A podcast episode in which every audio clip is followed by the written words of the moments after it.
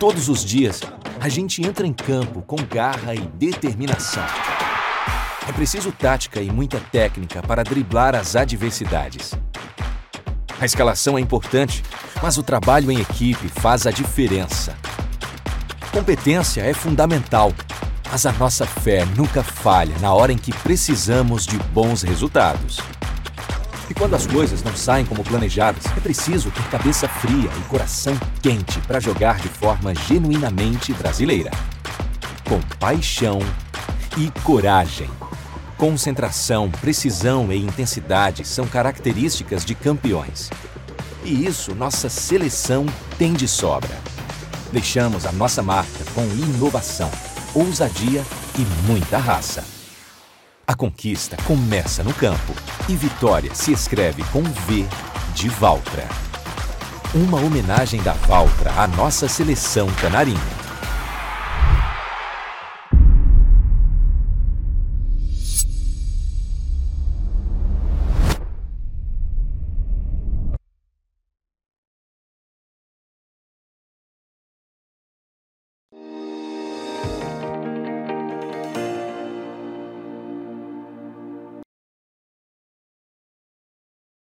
Olá, você ligado no Notícias Agrícolas, eu sou Guilherme Dorigati. Nós damos sequência à nossa programação do Realidades da Safra, visitando as mais diferentes regiões do país para verificar o desenvolvimento das lavouras. Dessa vez a nossa parada vai ser no estado do Rio Grande do Sul para acompanhar como é estão as atividades de plantio para essa nova safra de verão 22-23.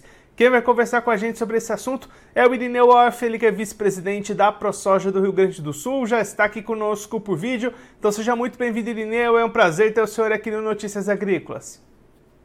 Bom dia, o prazer e a alegria são todos meus de poder uh, falar com os teus ouvintes aí. Irineu.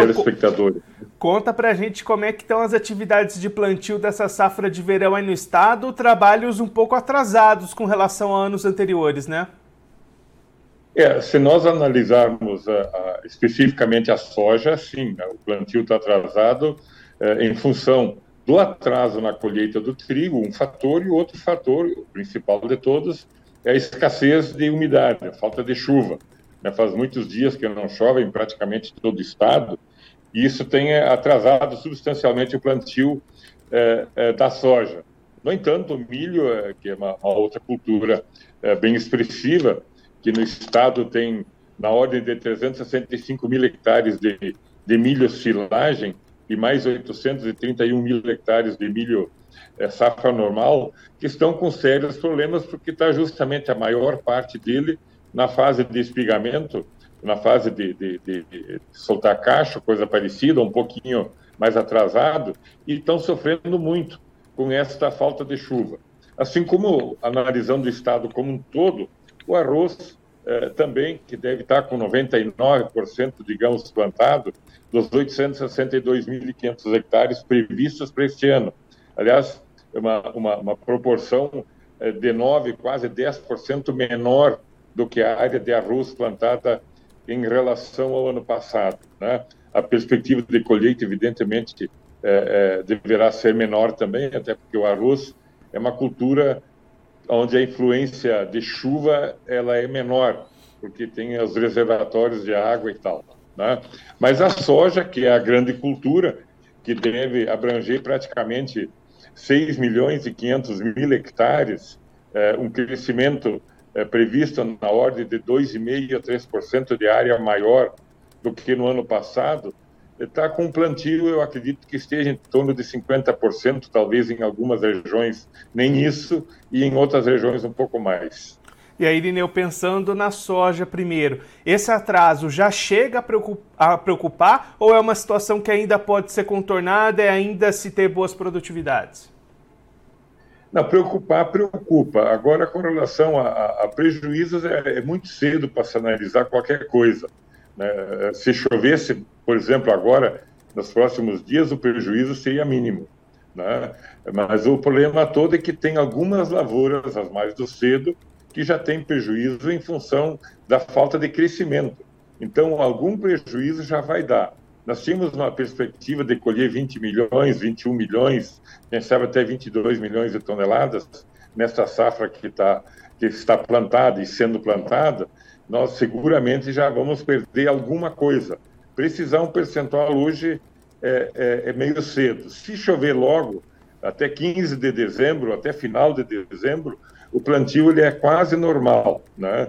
Então, existe essa esperança, essa expectativa de chuva para termos uma safra normal justamente para compensar a grande quebra do ano passado, onde o ano passado nós colhemos apenas 9 milhões e 300 mil toneladas, é, é, em torno de 50% de uma, de uma colheita normal. Né? Então, é, existe essa preocupação, embora o trigo tenha dado uma grande produção, uma grande produtividade, mas é em volume bem menor. Então, vamos, estamos na expectativa de que o clima efetivamente possa ajudar a chover logo, para que esse plantio que ainda falta possa ser plantado e o que está plantado possa efetivamente avançar no seu crescimento vegetativo. E aí, para o milho que já está mais adiantado, Irineu, essa situação também já vai causando alguma deficiência no potencial produtivo? É, o milho, sem dúvida, mesmo que chova, alguma quebra vai ter. Né? Eu não saberia precisar uhum. hoje quanto, mas seguramente 15 a 20% já deve ser menor do que, do que a previsão. A previsão de trigo, de, de milho, aliás, era de se colher 6 milhões e 100 mil sacos no, no, no milho que é plantado para produzir, né? ou embora o milho silagem, a produção eh, seja diferente, se colhe antes de uma colheita.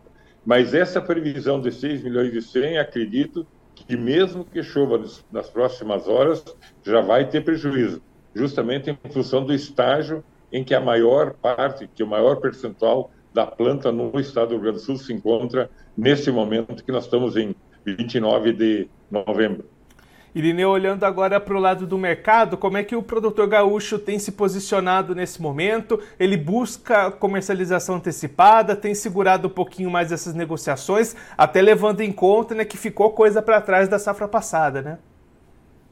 É, a comercialização ela é inferior em termos percentuais do que se comercializava em anos anteriores, por várias razões. Uma delas é a questão política, a outra é em razão do preço que ultimamente tem ficado bastante estável e a perspectiva para o ano que vem é uma, é uma, é, um, é uma dúvida. Não se sabe o que, que vai acontecer com o novo governo, se isso poderá propiciar uma desvalorização maior do dólar e, com isso, uma elevação de preço, ou o contrário. E, logicamente, depende também das condições internacionais. Então, o percentual do total de comercialização ele é bem menor do que se comercializou nos últimos, nas últimas duas ou três safras. Tanto na soja quanto no próprio milho, né?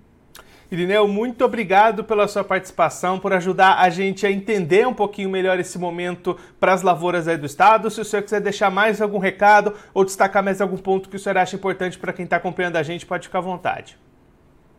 Não, existe a, a, expectativa, o otimismo de uma boa safra.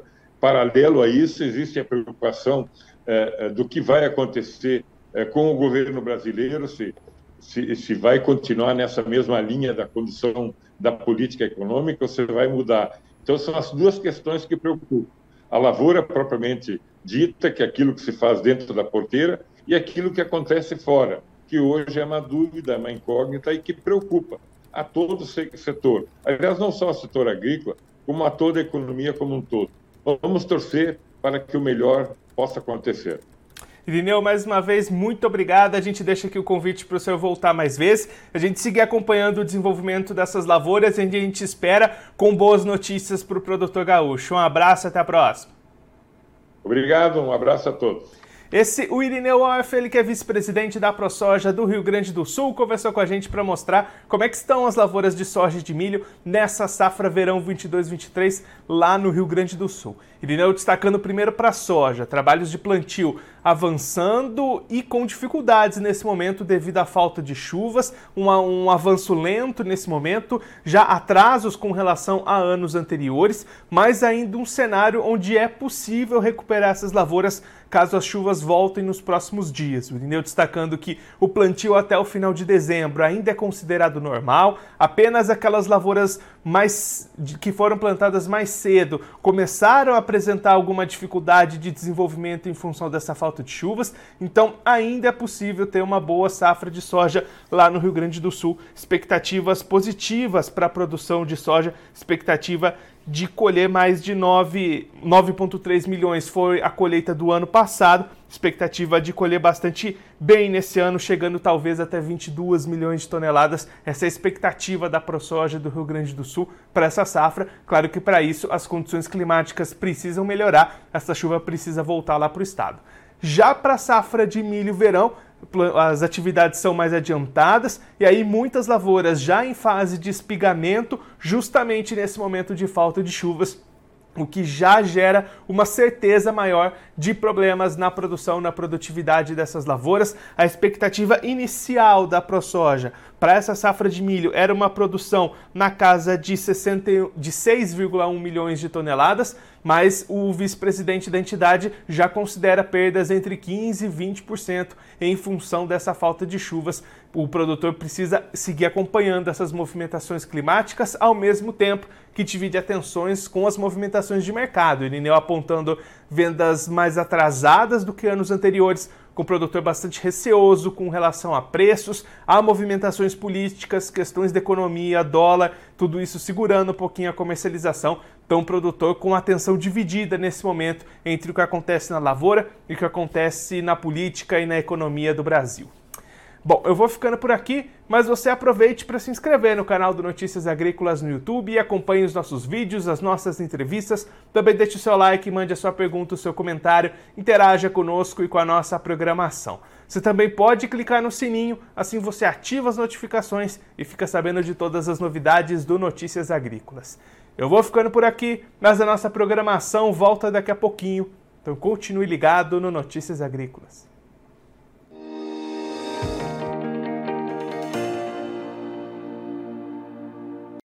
Participe das nossas mídias sociais no Facebook Notícias Agrícolas, no Instagram arroba Notícias Agrícolas e em nosso Twitter arroba Noteagri. E para assistir todos os vídeos, se inscreva no YouTube, na Twitch, no Notícias Agrícolas Oficial.